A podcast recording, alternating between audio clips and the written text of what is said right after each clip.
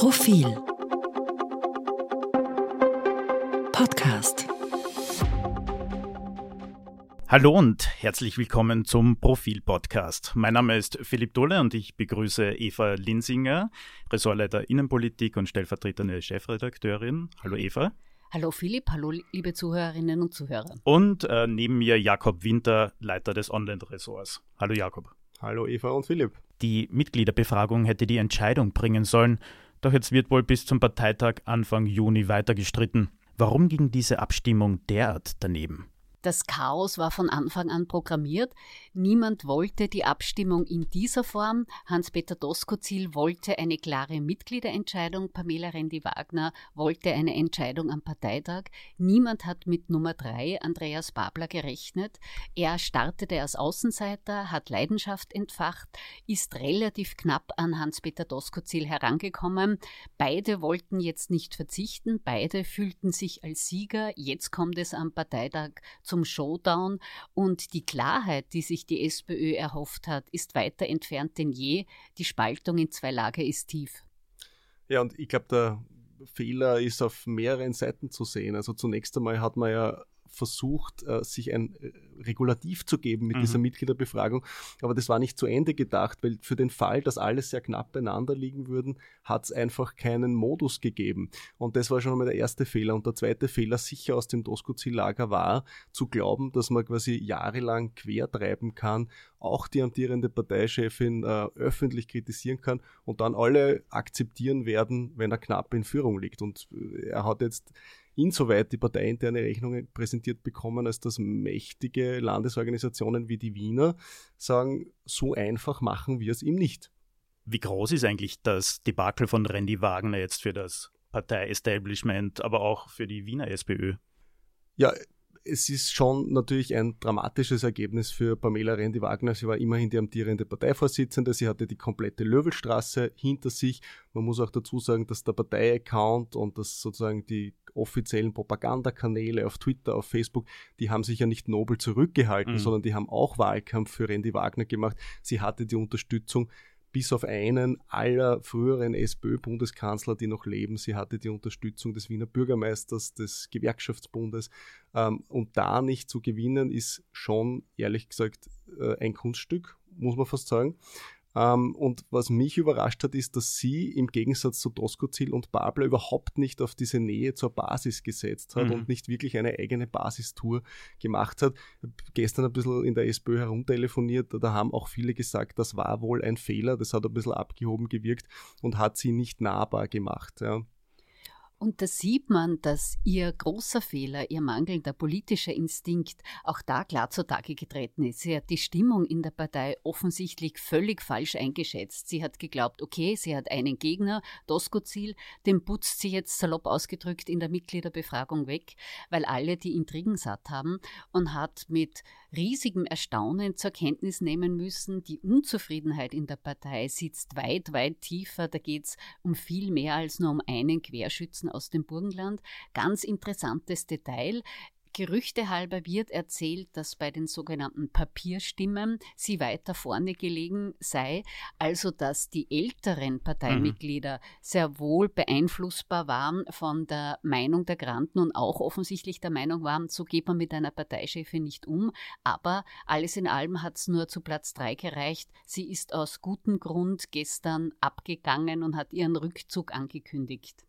Eva, du hast das früher schon angesprochen. Das gute Ergebnis äh, von Andreas Babler hat äh, viele überrascht. Woran liegt das eigentlich, dass er so doch auch unterschätzt wurde? Er wurde wohl unterschätzt, weil viele eben auf dieses, was der Jakob angesprochen hat, wofür die Parteigranten sich stark machen.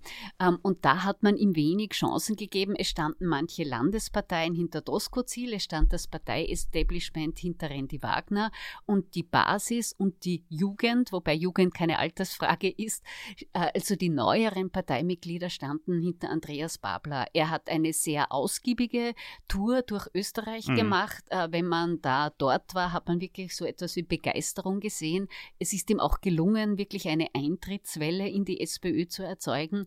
Das ist eine Bewegung, die die SPÖ schon lange nicht mehr erlebt hat. Und dem wird jetzt natürlich auch Rechnung getragen. Auch deshalb waren gestern in Parteivorstand und Präsidium viele der Meinung, man kann jetzt nicht einfach sagen, Doskozil ist der Sieger und basta. Und was mich wirklich einmal interessieren würde, aber das wird sich nie recherchieren lassen, aber lassen uns doch gedanklich kurz durchspielen, wenn die SPÖ die Schleusen für Neumitglieder noch mhm. ein paar Tage oder Wochen offen gehalten hätte. Also es sind ja nur in den wenigen Tagen, wo es möglich war, noch dort, äh, beizutreten und mitzustimmen, 9000 Neumitglieder dazugekommen. Also hätten die noch ein bisschen länger offen gehalten. Erstens einmal wären sehr viele Mitglieder dazugekommen und ähm, ich halte es nicht für ausgeschlossen, dass es dem Andreas Babler dann noch gelungen wäre, die 2000 Stimmen, sind ja nicht besonders viele, die ihm da auf Hans-Peter Doskozil gewählt haben, äh, noch einzuholen. Und äh, Eva, du hast das angesprochen die, es war schon bemerkenswert, die Zahl der, der Menschen, die bei den Auftritten von Andreas Babler da waren. Das waren meistens deutlich mehr als bei Hans-Peter Doskozil. Da konnte man dann immer sagen, naja, wer weiß, ob das alles SPÖ-Mitglieder sind. Vielleicht sind das so ein paar verkappte Linke, die, die sich immer zwischen Grünen, KPÖ und SPÖ entscheiden und dann halt auch einmal zum Andreas Babler pilgern. Aber tatsächlich dürften da sehr viele von denen wirklich Parteimitglieder sein. Und bemerkenswert ist auch, dass man davon ausgegangen ist, dass den Andreas Babler in Westösterreich eigentlich niemand kennt kennt und dass er da eigentlich wirklich gleich auf mit den beiden liegt, hat mich persönlich auch überrascht. Letzter Punkt, was ihm sicher auch geholfen hat, er war nicht Bestandteil dieses Streits mhm. zwischen mhm. Randy Wagner und Doskozil. Er ist da quasi unbelastet von dem ganzen Hickhack hineingegangen. Wie ist eigentlich Doskozil dann doch auf Platz 1 gelandet? Also liegt das dann mehr an seiner Person oder ist das auch quasi eine Abneigung gegen Randy Wagner geschuldet?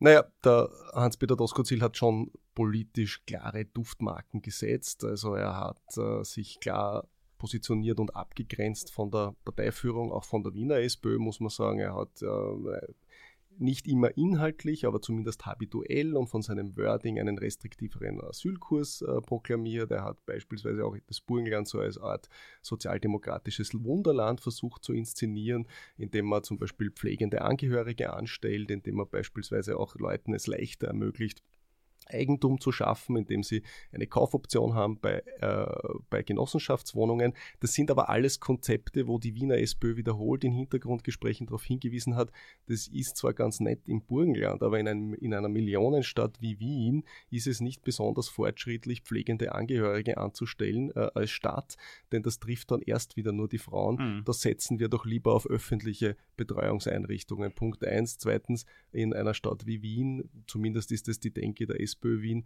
soll es möglichst viele wie Mietwohnungen geben mhm. am Markt, weil das die Mietpreise senkt. Wenn das alles Eigentumswohnungen wären, könnten die Mietpreise steigen. Das ist sozusagen, da gibt es diametrale Unterschiede in der politischen Weltanschauung, aber Hans-Peter Doskozil hat sehr geschickt ein paar Punkte sozusagen in sein, in sein Programm aufgenommen, die in der Bevölkerung recht populär sind.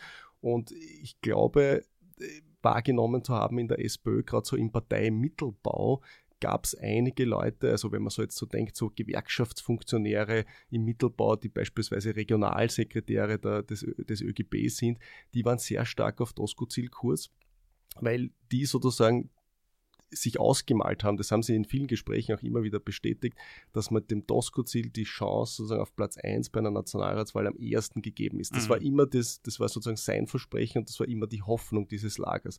Ob das in der Realität bei einer bundesweiten Nationalratswahl auch wirklich eher das ins Ziel bringt, das steht auf einem anderen Blatt Papier, weil dafür gibt es noch keinen Beleg. Das werden wir sehen oder auch nicht, aber ganz gewiss ist, er gilt als Siegertyp.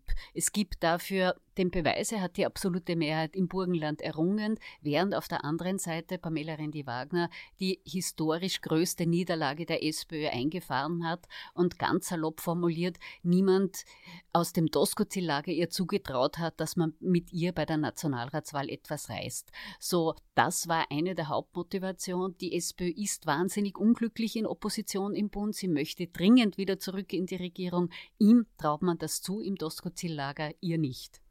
Abschlussfrage noch. Jetzt reden ja Doskozil und, und Babler davon, dass man die Partei jetzt äh, natürlich wieder einen müsse, also in ihren letzten Statements.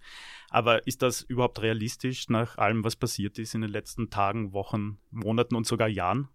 Ganz schwierig. Ich halte es eher für realistisch, dass dieser Kurs der Selbstzerfleischung noch ein paar Wochen, wenn nicht gar Monate weitergeht sehe ich ähnlich. Die SPÖ hat einfach das Problem, dass sie zunehmend unterschiedliche Wählerinnen und Wählergruppen hat. Einerseits in den Bundesländern, da haben die Landesparteichefs das Gefühl, mit einem wie Doskozil, der sozusagen ein bisschen hemdsärmeliger daherkommt, da haben wir bessere Chancen. Und in Wien, die Wiener SPÖ, die eher von liberalen, weltoffenen Menschen gewählt wird inzwischen, hat die Sorge, dass der Doskozil viele Menschen abschrecken könnte. Das sind natürlich äh, Positionen, die sehr schwer zu verbinden mhm. sind. Es ist in den letzten Wochen und Monaten sehr viel Porzellan zerschlagen worden, äh, dass das jetzt schnell, dass sich da schnell auch alle wieder einigen und quasi Richtung Nationalratswahl 2024 äh, marschieren, ist unrealistisch und es gibt einen Gewinner dieser ganzen Misere, dieser roten Misere und der heißt Herbert Kickl.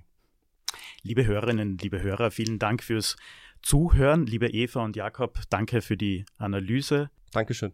Danke, auf Wiederhören. Mehr zum Thema lesen Sie auf Profil.at und noch ein kleiner Hinweis wegen des Pfingstfeiertags am Montag erscheint die kommende Ausgabe bereits am Freitag. Vielen Dank fürs Zuhören und bis zum nächsten Mal.